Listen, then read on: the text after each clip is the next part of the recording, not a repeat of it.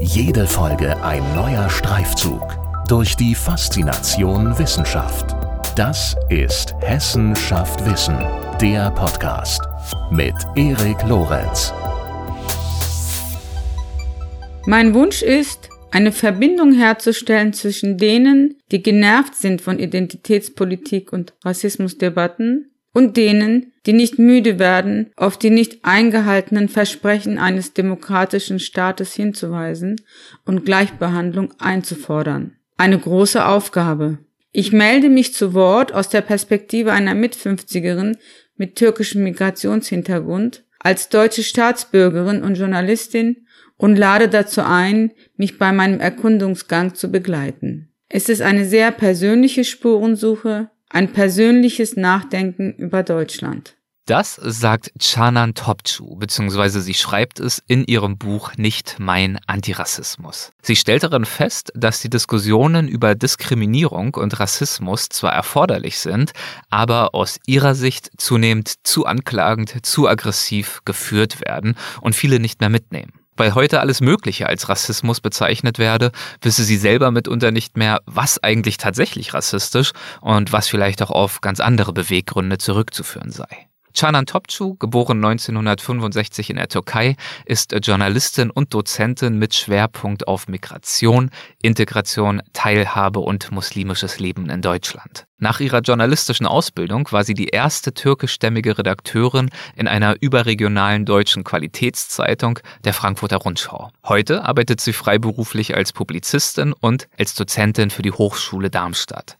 Dort bietet sie am Fachbereich Gesellschaftswissenschaften Seminare im Sozial- und Kulturwissenschaftlichen Begleitstudium an, unter anderem zu Rhetorik, Medienkompetenz und Migrationsgesellschaft. Zudem engagiert sie sich ehrenamtlich in Stiftungen und in zivilgesellschaftlichen Organisationen. In dieser Folge spricht sie darüber, was genau sie an den aktuellen Antirassismusdebatten stört und wie sie all das in ihrem Unterricht an der Hochschule Darmstadt zu berücksichtigen versucht. Viel Spaß und los geht's. Guten Tag, Frau Topçu und herzlich willkommen bei Hessenschaft Wissen. Schön, dass Sie mitmachen. Ja, vielen Dank für Ihr Interesse. Wir haben gerade ja schon einen Auszug aus Ihrem Buch Nicht mein Antirassismus gehört und äh, Sie schreiben in diesem Buch, ich zitiere mal kurz, ich weiß aus eigener Erfahrung, dass nicht alles super ist in Deutschland und dass es hier eine Menge Missstände gibt, die auf rassistisches Verhalten zurückgehen. Zitat Ende.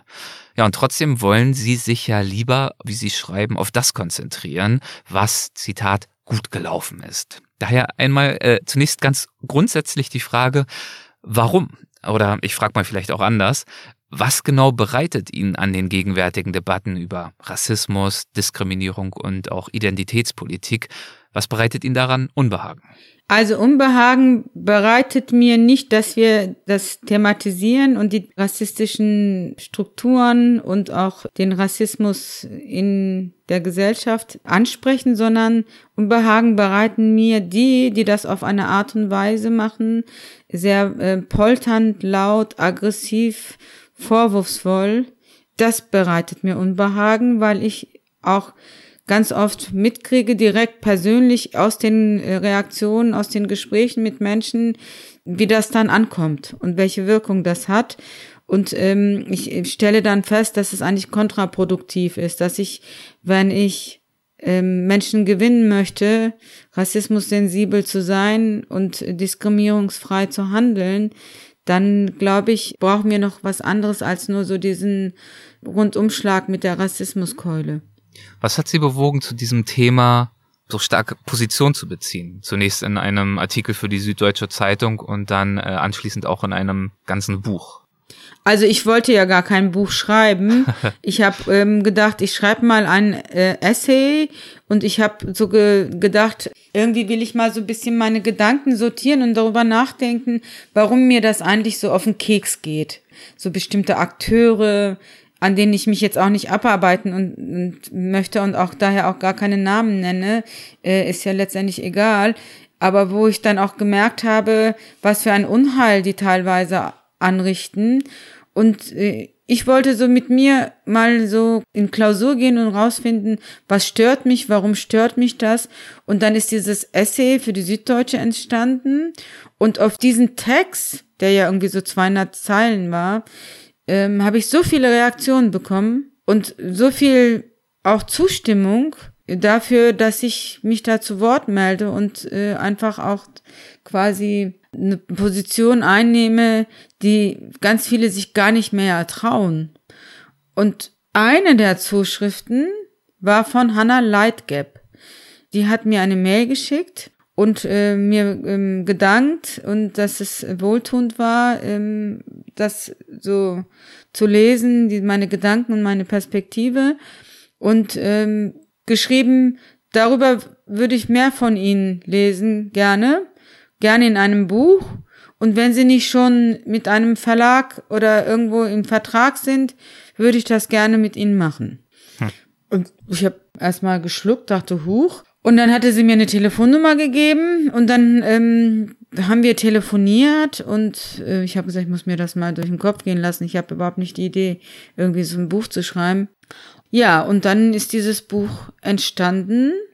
Und dann vier Wochen bevor es in Druck gehen sollte, wollte ich zurückziehen. Ach was. Warum das? Äh, weil ich dann irgendwie so Muffensausen gekriegt habe und gedacht habe, ah, ach Gott, äh, wen interessiert's eigentlich, meine Geschichte und meine Position? Mhm. Ob ich was sage oder in China fällt ein Sack Reis um, so ungefähr. Und dass ich, ob ich mich nicht vielleicht so wichtig nehme und also sozusagen mich zu Wort melden, äh, wer bin ich denn, die dann jetzt so äh, sich da zu Wort meldet und interveniert. Also ich fand da so eine gewisse Hybris.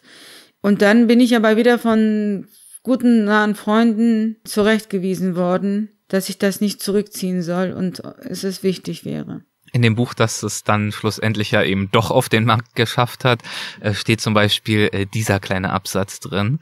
Wenn aufgeschlossene Menschen sich schon nicht mehr trauen zu sprechen, weil sie verunsichert sind, ob sie die richtigen Worte finden oder was sie fragen dürfen oder wie sie was fragen dürfen, dann ist es kaum möglich, die eigenen Vorbehalte zu hinterfragen und abzulegen. Ich beobachte im privaten und beruflichen Umfeld, die Unbefangenheit schwindet, die Begegnungen werden krampfhafter. Zitat Ende.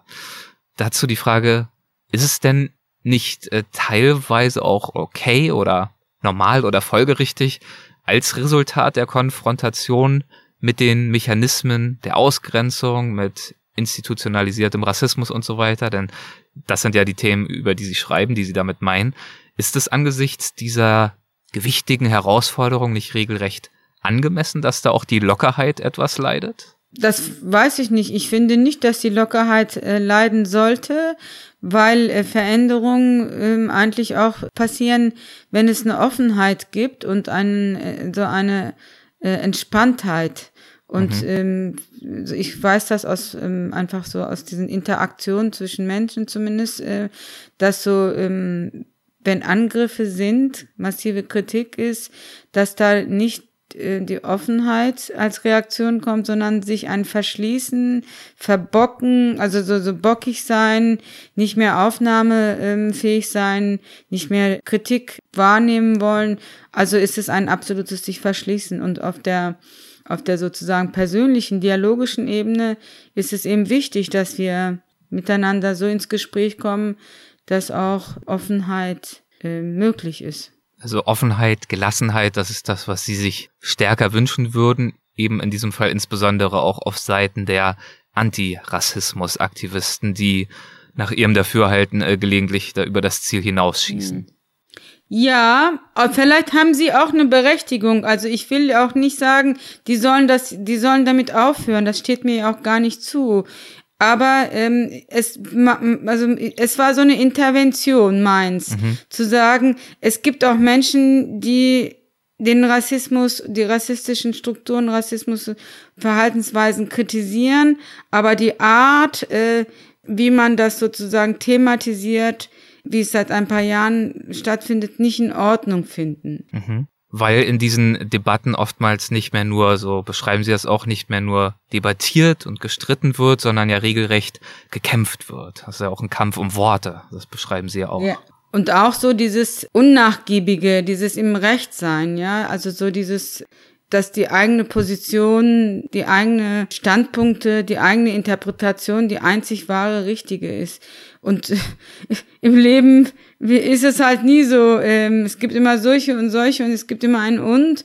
Und ähm, das war so das, was ich so gedacht habe, ähm, sollte ich vielleicht ein bisschen stärker herausarbeiten, dass es nicht so ein, dass es nicht in dieser Polarisierung bleibt. Polarisierung, genau, weil es natürlich nie gut ist, absolut und komplett in Schwarz und Weiß zu denken und damit ja auch nicht mehr offen zu sein mhm. für neue Erkenntnisse, andere mhm. Argumente und so weiter. Äh, gleichwohl ist es natürlich in so einer Thematik wie Rassismus sicherlich wahnsinnig schwierig, da die mhm. Balance zu finden, nicht wahr? Denn zu zögerlich zu agieren ist ja wahrscheinlich auch nicht das Ziel, weil der Rassismus, der nun mal auch immer noch verbreitet ist, so wahrscheinlich auch nicht rasch und entschieden genug zurückgedrängt wird. Also, da muss ich jetzt noch mal ein bisschen ja. ähm, ansetzen. Genau, wie finden wir die richtige Balance? Ich bin seit 25, 30 Jahren äh, im Beruf als Journalistin und ich ähm, mhm. so fast so lange engagiere ich mich auch in der Antidiskriminierungsarbeit. Ich habe in vielen unterschiedlichen Gremien mitgewirkt, auf der Bundesebene, auf der Landesebene, in irgendwelchen Ausschüssen, und habe auch ganz viele Menschen aus der Mehrheitsgesellschaft kennengelernt in diesen Jahrzehnten, die sich stetig und sehr engagiert positionieren gegen Diskriminierung, gegen Rassismus, für eine wertschätzendes Miteinander und auch äh, für Gleichberechtigung und die aber nicht so krawallig waren. Und das ist vielleicht auch das Ergebnis. Es hat sich ja auch sehr vieles zum Positiven verändert. Wenn man sich anguckt, wie Deutschland vor 30, 40, 50 Jahren war und was heute ist, kann man auch schon sagen, es äh, hat sich etliches zum Guten gewandelt. Und da war es für mich auch so, ich hatte so den Eindruck, man tut all den Menschen, all diesen vielen Menschen, die sich auch wirklich so engagieren, Unrecht, wenn man so jetzt sich zu Wort meldet und so dieses Deutschland ist rassistisch, rassistische Strukturen und nach dem Motto, wir haben das jetzt erkannt und wir wollen das ändern. Es gibt aber eine Generation von Menschen, die ähm, schon, äh, ohne dass sie so ein Bohai um sich machen, sehr viel auch dazu beigetragen haben, auch beitragen. Und es ist, finde ich, ja, nicht in Ordnung, wenn man so auch dann quasi so geschichtsvergessen wird und weil das ja auch gar nicht so äh, eine lange äh, Geschichte ist, sondern ähm, wenn man sich anguckt, was den Anwerbeabkommen, wie die Situation war und wie man auch aus den Fehlern lernt. Sie meinen jetzt das Anwerbeabkommen zwischen Deutschland und der Türkei und zielen wahrscheinlich darauf ab, dass sie oder auch Deutschland, Italien und so weiter gab es ja verschiedene, zielen wahrscheinlich darauf ab, dass nach ihrer Wahrnehmung nicht zuletzt auch türkischstämmige Migranten in Deutschland, Migrantinnen, da zu starke Kritik üben? Verstehe ich Sie da richtig? Ja, da, es gibt ja so eine richtige, ähm, wie soll ich sagen, auf so ein Opfernarrativ, dass die Großeltern hier ähm, also Schwerstarbeit gemacht haben, dass sie nicht Deutsch lernen konnten, durften, dass sie ausgebeutet worden sind, dann würde ich sagen, man muss dann dann das kapitalistische System äh, vielleicht äh, sich vornehmen und kritisieren, aber dass Leute, die zum Arbeiten nach Deutschland gekommen sind, die auch dann ja eben nicht gezwungen worden sind, nach Deutschland zu kommen, sondern auch selber aus einer ökonomischen Not im Herkunftsland, dass sie hier dann gearbeitet haben und eben auch äh, sich eine ähm, Lebensgrundlage schaffen konnten. Die Frage ist ja auch mal so, wie wäre es denn im Herkunftsland gewesen, wenn sie geblieben wären? Hätten sie sich da nicht auch kaputt geschuftet? unter den Bedingungen, die es in den Herkunftsländern gab. Also auf dem goldenen Tablett ähm, sind sie hier nicht ähm, getragen worden, wären es aber auch dort nicht. Also deswegen denke ich immer so in, in Relation zu, äh, das sich anzuschauen und sich zu sagen, so waren die Bedingungen. Und ich glaube, im Rückblick erkennt man viel mehr die Fehler auf beiden Seiten. Und es geht darum, dass man im Heute und in der Zukunft aus den Fehlern lernt und dafür engagieren sich und engagierten sich schon viel früher sehr viele Menschen und es ist nicht erst mit den antirassistischen Aktivisten jetzt der neuen Zeit mhm. angefangen. Deswegen finden Sie es eben wichtig, nicht äh, neue Grenzen aufzubauen, wieder das Wir und das Ihr sozusagen hervorzuheben, sondern Gemeinsamkeiten zu entdecken, in den Diskurs zu treten und sich nicht äh, stattdessen an zum Beispiel Tabuworten abzuarbeiten, mhm. ähm, die vielleicht neue Fallstricke und Fettnäpfchen äh, für jene äh, bilden könnten, die gar nichts Schlimmes äh, im Sinne äh, führen. Sie nennen dafür mhm. zum Beispiel die, die Frage, ähm, woher kommen Sie denn eigentlich? Die ja mittlerweile oft als äh, rassistisch oder zumindest mal als ausgrenzend wahrgenommen wird. Also ich nehme sie nicht als ausgrenzend wahr und auch nicht als rassistisch. Und wenn jemand äh, das mit diesem Motiv macht, dann macht er das aber äh, er kann mich nicht ausbürgern. Also mhm.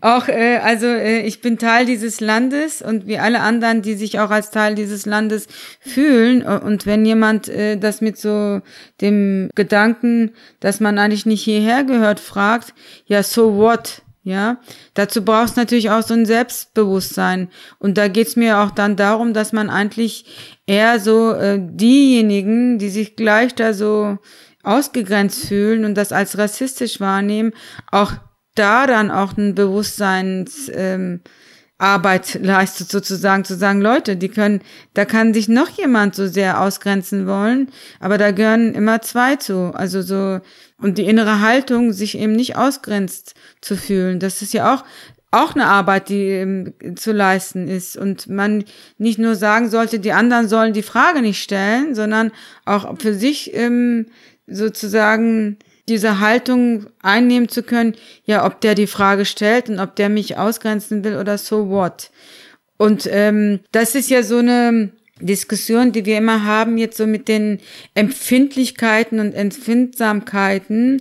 Und so, sowieso ist es so eine sehr ähm, wo auf Empfindlichkeiten sehr viel Rücksicht genommen werden sollte. Die anderen sollen auf meine Empfindlichkeiten Rücksicht nehmen. Das ist ja auch schön. Also das ist ja eigentlich so ein Grundsatz in dem Miteinander, dass wir respektvoll miteinander umgehen und wertschätzend mhm. und uns nicht gegenseitig in die Fresse hauen, auch nicht verbal.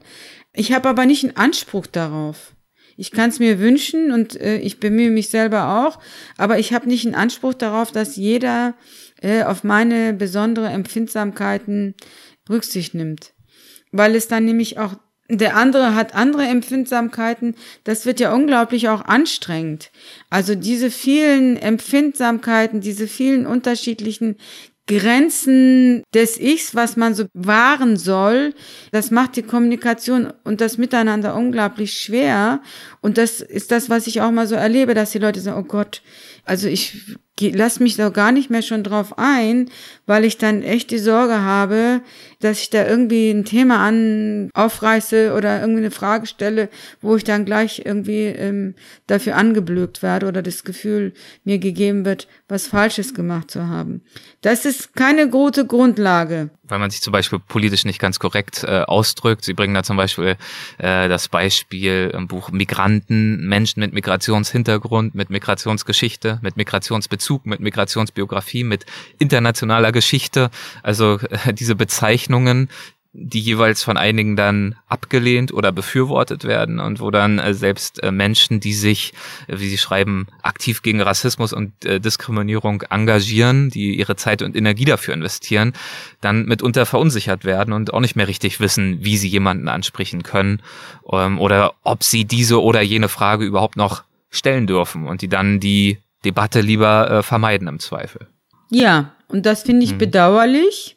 Und für mich, ich hatte das ja vorhin auch gesagt, äh, ist die Frage, wo kommst du her oder wo kommst du eigentlich her, nicht rassistisch und ausgrenzend.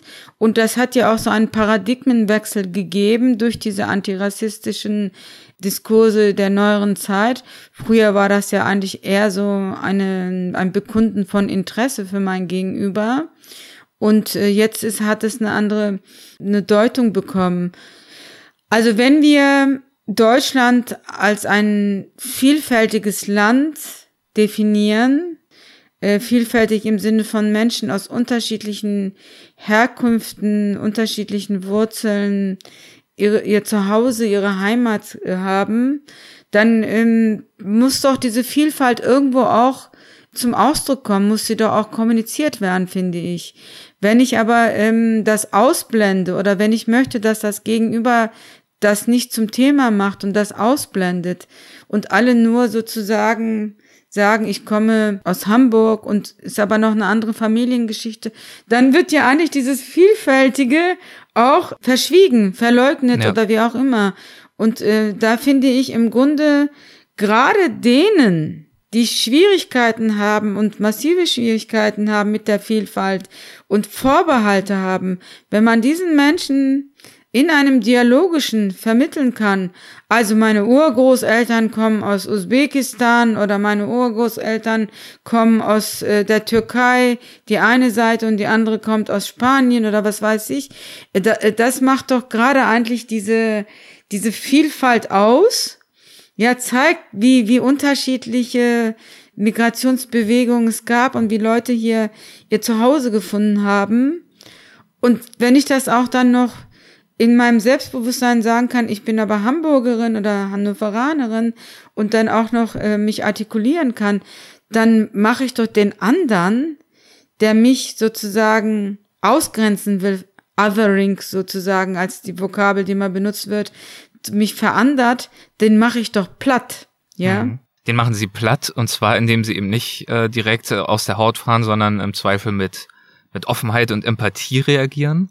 Können Sie denn nachvollziehen, wenn Menschen überrascht sind davon, dass das sozusagen ihre zentrale Position ist. Also nach dem Motto, gerade sie, die sie ja selbst Ausgrenzung erfahren haben mhm. ähm, als Kind und Jugendliche, sie, die, das man nebenbei bemerkt, in Hanau leben, nur 700 Meter vom äh, zweiten dortigen Anschlagsort entfernt, dass sie also äh, sich darauf fokussieren, nicht in allererster Linie, haben, haben Sie vorhin ja angeführt, haben Sie auch mhm. schon über Jahrzehnte gemacht, aber jetzt in diesem Buch sich nicht in allererster Linie auf den Rassismus und die Ausgrenzungen zu fokussieren mhm. und das zu kritisieren, sondern eher die mitunter ausgegrenzten zu ermahnen, vielleicht nicht ganz so harsh ähm, zu reagieren und ein bisschen mehr Empathie mhm. auch auf dieser Seite äh, des Diskurses mhm. einzufordern.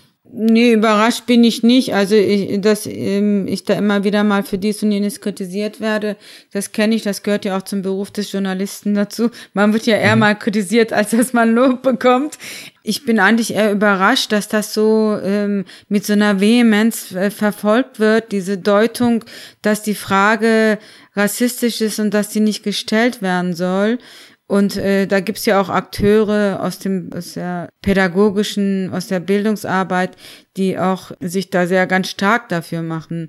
Und ich halte es einfach nicht für richtig und wichtig. Wir haben alle unsere ja. Geschichten, wir haben alle unsere Wurzeln und ähm, wichtiger ist doch auch, auch den jungen Generationen die Möglichkeit zu geben, dass sie sich mit ihrer Familiengeschichte auseinandersetzen und sich sie kennen. Also nicht alle haben den Zugang dazu aus unterschiedlichen Gründen, aber ähm, zum Teil oder das ist ja ein Teil der Identität, was einen auch ähm, stärkt und äh, dieses die Chance zu nutzen, sich mit der eigenen Biografie zu beschäftigen, um dann auch Antworten zu geben, das finde ich äh, erstmal nichts Schlechtes.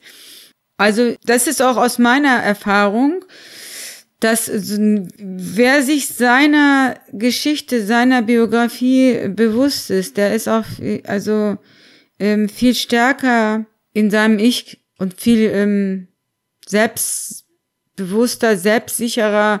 Ich weiß nicht, mir fehlen manchmal die Vokabeln, aber man ist nicht so ähm, leicht angreifbar aus Angreifbarer, der eigenen, genau, ja? also nicht so ver verletzbar, also so auch hm. auch zu der eigenen Geschichte, zu der eigenen Biografie und zu den eigenen Migrations- und was auch immer, ähm, dann so in Touch damit zu sein, in Verbindung zu sein, finde ich, hilft einem auch. Also stärkt, also mich hat es auch gestärkt und ich weiß das auch von anderen, mit denen ich immer wieder in Gespräch bin, ähm, dass es auch einen, einen Stärkungsfaktor hat. Ja. Ich verstehe aber auch, dass Menschen, die diese Frage gestellt bekommen, immer wieder davon genervt sind, ja. Keine Frage. Also wenn sie irgendwie jeden zweiten Tag oder möglicherweise jeden Tag diese Frage gestellt bekommen, das ist nervig, sicherlich. Aber auch da denke ich, ich bekomme sie jeden Tag, aber der, der mich fragt, der fragt mich meistens ja nur zum ersten Mal. Der weiß dann unbedingt nicht, dass ich jetzt davon äh, genervt bin. Man vermittelt jetzt den Leuten immer so, diese Frage nervt, fragt sie nicht, ne? Aber wenn, wenn man nicht fragt, hat man nicht Antworten, dann kann man auch seine Schubladen im Kopf nicht aufräumen. Und es ist natürlich noch ein Unterschied, ob man genervt ist, weil die Frage so häufig kommt, oder ob man im zweiten Schritt dann dem Fragenden jeweils auch eine rassistische Motivation unterstellt. Das sind natürlich auch nochmal zwei Schritte. Ja, also ähm, auch schon gleich auch eine Deutung, ne? Also so, mhm. ähm, ob der andere das tatsächlich so gemeint hat, ist, spielt dann ja immer gar keine Rolle. Auch in diesen Rassismusdiskursen ist ja immer jetzt so ähm, der Aspekt immer, wie nehme ich das wahr? Ja, also wie nehme ich als Betroffene das wahr? Und mit welcher Intention der andere mit mir kommuniziert hat oder gehandelt hat, äh, wird komplett ausgeblendet. Und das ist ja etwas, womit ich ja den anderen auch kränke. Also ich fühle mich gekränkt durch das Handeln und das Sprechen meines Gegenübers und fühle mich rassistisch beleidigt, ausgegrenzt und ähm, möchte das nicht, weil ich gekränkt bin. Indem ich aber dem anderen auch Rassismus unterstelle, kränke ich den doch auch. Ja, also mache ich genau das Gleiche dann auch. Ich möchte nicht gekränkt, ich möchte nicht rassistisch behandelt und auch nicht angesprochen werden, aber ich kränke den anderen, indem ich ihm erstmal auch nur Schlechtes unterstelle und nur von der Wirkung ausgehe, was es auf mich macht. Dass aber mein Verhalten auch eine Wirkung hat bei meinem Gegenüber, ist nämlich auch ihn verletzt und kränkt, wird ausgeblendet und das finde ich schade. Mhm. Und deswegen sprechen Sie das an und ja nicht in allererster Linie, um irgendjemanden zurechtzuweisen, sondern aus dem Versuch heraus ja darüber nachzudenken, wie können eigentlich am Ende alle Beteiligten agieren, um idealerweise auch was zu verändern. Wer Strukturen verändern möchte, muss Menschen überzeugen, schreiben sie auch.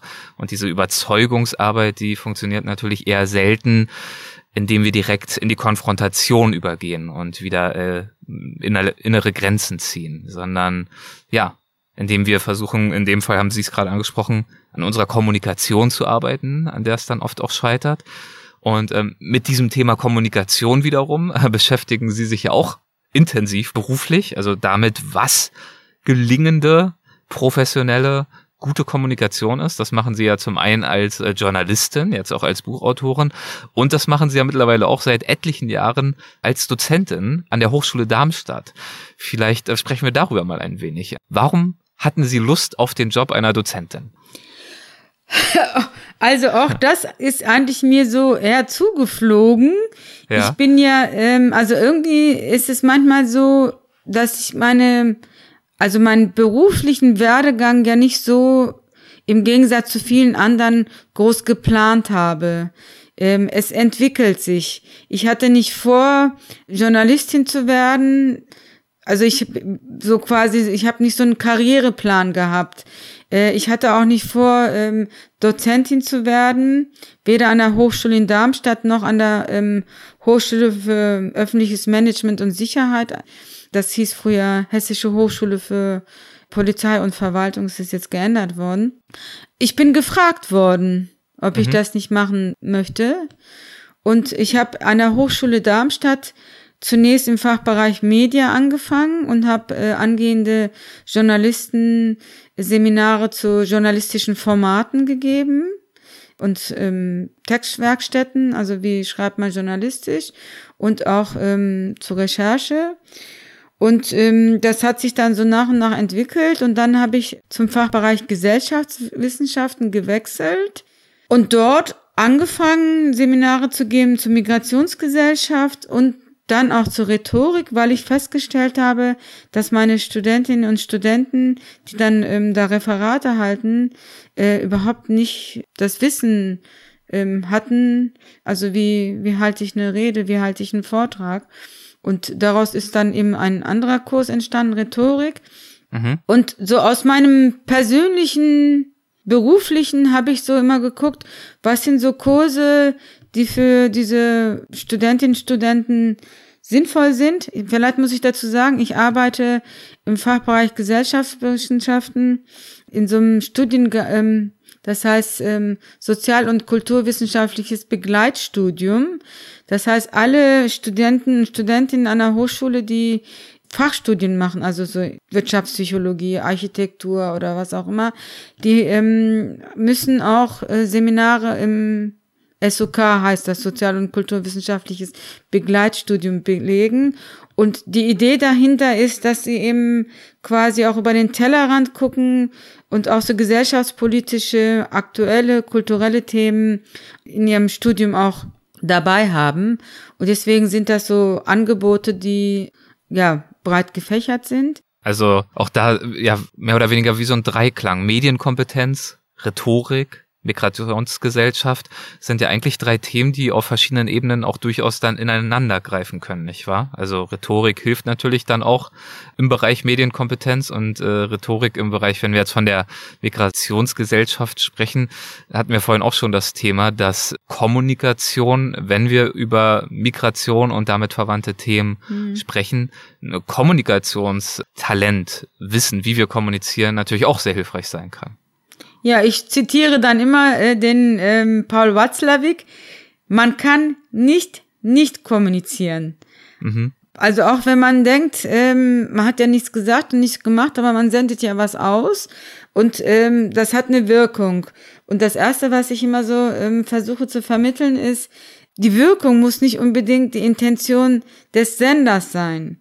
Also muss sich der Empfänger auch immer einen Moment mal innehalten und na drüber nachdenken, Vielleicht war es so tatsächlich so gemeint, vielleicht aber auch nicht.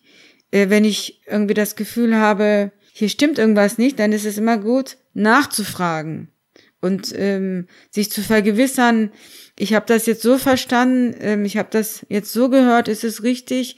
Und da dann nach Möglichkeit Missverständnisse zu vermeiden. Passiert mir aber auch immer wieder. Ich bin jetzt, also nur weil ich das so anspreche, bedeutet nicht, dass ich das alles super perfekt mache. Mhm. Ich habe das auch gerade gestern oder vorgestern auch im Seminar mit zwei Studentinnen gehabt, wo ich dann gemerkt habe, boah, ich habe die komplett falsch interpretiert, deren Verhaltensweisen. Das tat mir auch leid, dann habe ich mich auch entschuldigt, aber es war erstmal dann so eine atmosphärische Störung. Mhm. Ähm, da ist mir auch einmal mehr klar geworden, dass es immer auch eine Zeit braucht, dass man auch etwas auf sich wirken lässt und dann in Frage stellt, ob ich das wirklich auch so ähm, verstanden habe, wie es gemeint ist. Ich glaube, dazu passt auch ganz gut die Theorie der fünf Axiome der Kommunikationstheorie. Ähm, die erwähnen Sie jedenfalls im Buch und Sie schreiben davon, dass die Ihnen bewusst gemacht hätten, wie äh, rasch es äh, Missverständnisse geben kann, wenn zwei Menschen miteinander kommunizieren. Ja, also dieses immer, in welchem Ohr höre ich das sozusagen, mit ja. welcher Intention. Ich will das jetzt alles nicht aufzählen. Das ist in mich dann schon eigentlich auch übergegangen. Das ist hm. von äh, Friedemann heißt er, genau. Also dieser Kommunikationswissenschaftler Friedemann Schulz von Thun. Auch ganz tolle Erkenntnisse, die ich durch die Lektüre seiner Bücher ähm, erlangt habe in, in der Aktionen, in der Interaktion. Das hat zum einen dazu geführt, dass ich immer selber mir erstmal klar werde, was will ich eigentlich sagen und ähm, darauf zu achten, den richtigen Ton zu finden, was mir auch nicht immer gelingt. Also aber auch sich so zumindest diesen Anspruch zu haben, achtsam zu sein und mhm. im, in, dem, in dem Kommunizieren mit dem anderen darauf zu achten, dass ich wertschätzend bin, nicht anblöke. Also manchen Leute muss man auch anblöken, das ist schon, aber, aber, ähm, aber grundsätzlich irgendwie erstmal auch wohlwollend freundlich zu sein und zu gucken, was mag da für eine Intention gewesen sein und interpretiere ich da nicht zu viel rein. Dazu müssen wir uns, äh, denke ich, immer wieder ermahnen, eben nicht zu schnell äh, unsere eigenen Rückschlüsse zu ziehen, sondern unsere, unsere Interpretation des Gesagten und Getanen dann doch erstmal noch zu hinterfragen. Sie beginnen einen Ihrer Kurse zum Beispiel auch mit einem Selbstversuch in Anlehnung an wissenschaftliche Experimente und Sie nutzen dabei eine Anzahl Fotos. Äh, worum geht's bei diesem Selbstversuch? Ja, da zeige ich dann ähm, in so relativ kurzen Sequenzen unterschiedliche Menschen und Da gibt's dann so drei, vier Stichworte, wo die Studentinnen und Studenten dann sich Notizen machen müssen oder sollen und können. Alle machen eigentlich meistens mit. Also quasi dieses, ist mir dieser Mensch sympathisch, ist er mir unsympathisch? Äh, wenn er mir unsympathisch, warum ich denke, dass er mir unsympathisch ist und umgekehrt, was macht die Sympathie aus? Kann ich den irgendwie einer Geografie zuordnen, einer nationalen Identität sozusagen, Staatsangehörigkeit, vielleicht auch ein Beruf, also so alles, was ja einem als erstes ja auch durch den Kopf geht, wenn man einen Menschen sieht. Man macht ja eine mhm. Schublade auf und packt ihn dann da rein und hat dann schon so bestimmte Vorannahmen, die ja nicht so unbedingt passen müssen. Ja. Und ähm, das sind tolle Gespräche, die danach entstehen, weil das äh, die ähm, Leute dann auch anfängt reflektieren zu lassen, wie sehr sie sich von bestimmten Insignien auch verleiten lassen, ein Urteil sich zu bilden, was komplett falsch ist. Und ähm, am Ende äh, gelangen sie immer äh, zu dem Ergebnis, dass sie sich immer darüber aufgeregt haben, dass sie in Schubladen gepackt werden, aber mhm. auch wahrnehmen und wirklich feststellen, dass sie es genauso machen. Mhm. Und für mich ist das jetzt so ähm, in diesen Rassismusdiskussionen, ich werde dann immer gleich darauf angesprochen, naja, das ist ja Vorurteil, ist ja was anderes und dann irgendwie äh, der Rassismus äh, ist ja eine ganz andere Dimension. Und dann wird dann auch mit den rassistischen Wissensbeständen auch so ein Begriff, der immer wieder erwähnt wird. Und mir wird dann so ein bisschen gesagt, naja, du machst es dir ja ganz schön einfach, aber also es hat ja nicht nur was mit Vorurteilen zu tun, sondern das sind ja rassistische Wissensbestände in dieser Gesellschaft, die eben auch über äh, Jahrzehnte, Jahrhunderte so quasi sich hier eingenistet haben. Und jetzt komme ich zu dem, was ich sagen wollte. Ich hole meistens so, zu weit aus, aber gerne, äh, es gerne. wird es wird nicht wirklich so unterschieden und das ist, glaube ich, etwas, was mir so Bauchschmerzen macht, was so ähm, so uns als Menschen als Grunddisposition gegeben ist. Das eine quasi so, äh, wie wir auf vermeintlich fremde, äh, vermeintlich irgendwie anders aussehende reagieren. Das ist ja so etwas, so ein evolutionäres Erbe in uns. Mhm. Und auch so das anthropologische, also was so quasi über die Hirnfunktion auch an bestimmten Verhaltensweisen wir auch haben.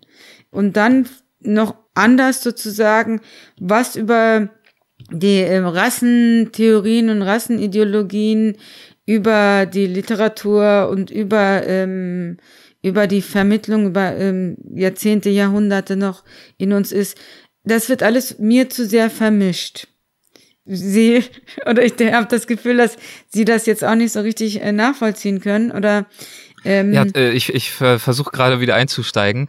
Ja. Vielleicht versuche ich mal dort anzusetzen. Äh, Sie haben gerade äh, relativ ausgiebig beschrieben, dass sie oft kritisiert werden dafür, dass es, dass sie es sich zu einfach machen, indem sie dieses, naja, Schubladendenken, dieses alltägliche mhm. mit dem einen oder anderen Vorurteil zu agieren, was ja vergleichsweise vielleicht noch harmlos ist, dass sie das zu sehr in einen Topf werfen mit rassistischen Wissensbeständen, so haben sie es, glaube ich, bezeichnet. Mhm. Wie ist denn Ihre Reaktion auf diese Kritik? Also, was entgegnen Sie, um zu verdeutlichen, dass Sie das entweder nicht in diesem Maße in einen Topf werfen oder dass es vielleicht tatsächlich doch zwei Seiten der gleichen Münze sind aus Ihrer Sicht?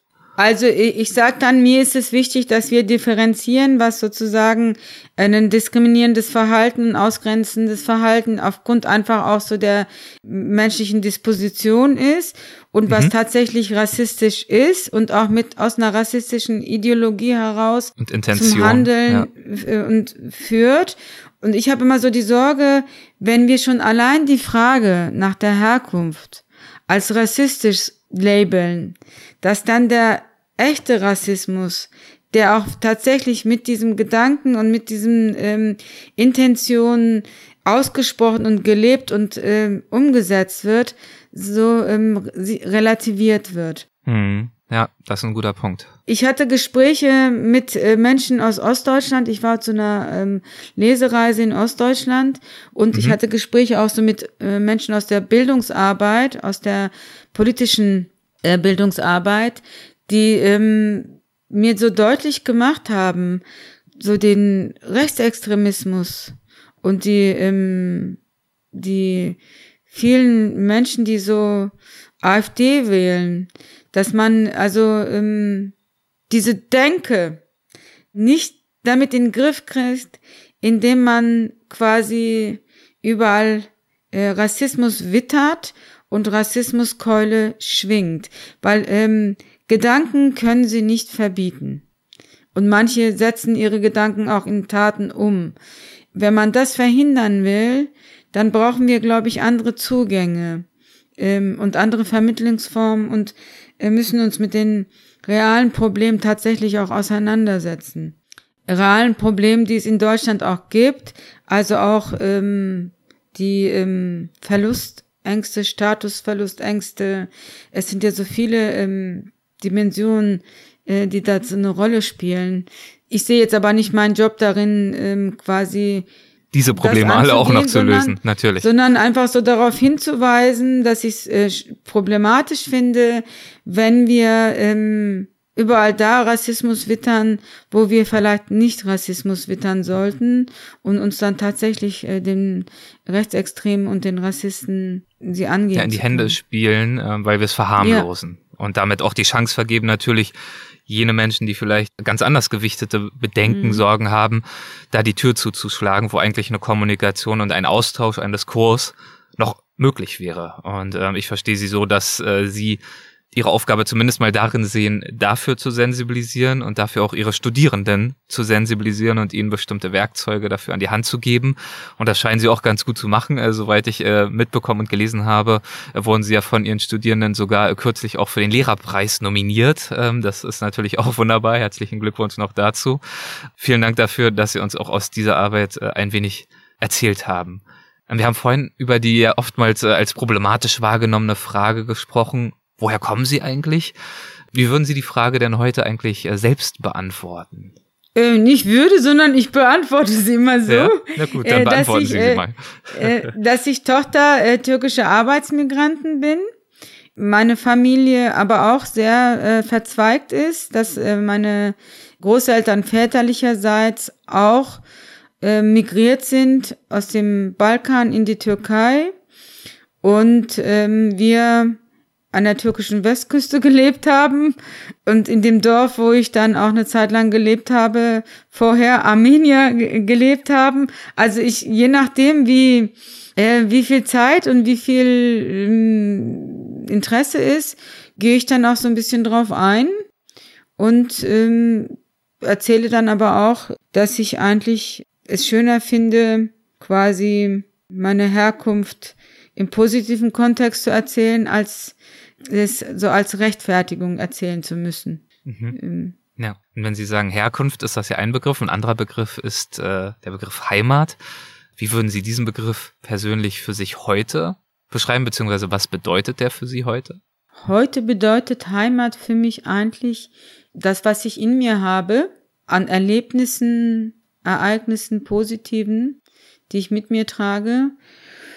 Und Heimat aber auch für viele ein Ort geworden ist, wo sie nicht mehr leben können, äh, dass sie verlassen müssen und ähm, dass in allermeisten Fällen nicht sie verantwortlich dafür sind, sondern äh, politischen Gründe, Klima und äh, ganz große Veränderungen uns auch bevorstehen. Und äh, wenn wir Menschen möchten, dass andere ihre Heimat nicht verlassen, glaube ich, müssen wir auch bisschen ähm, in größeren Dimensionen gucken und die Entscheidungsträger auch zu Handlungen bringen, die dann dazu führen, dass Leute nicht ihre Heimat verlassen müssen.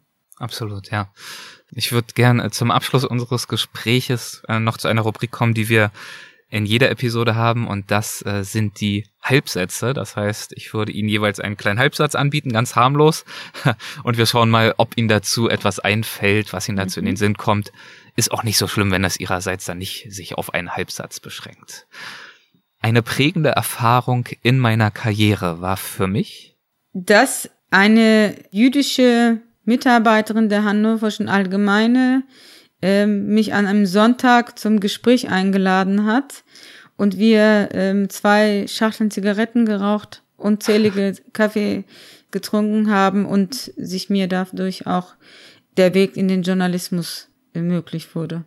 Die Arbeit an der Hochschule Darmstadt ist für mich sehr wichtig, sehr anstrengend, mit sehr viel positiven Feedbacks auch verbunden und eine Aufgabe, die leider sehr schlecht bezahlt wird.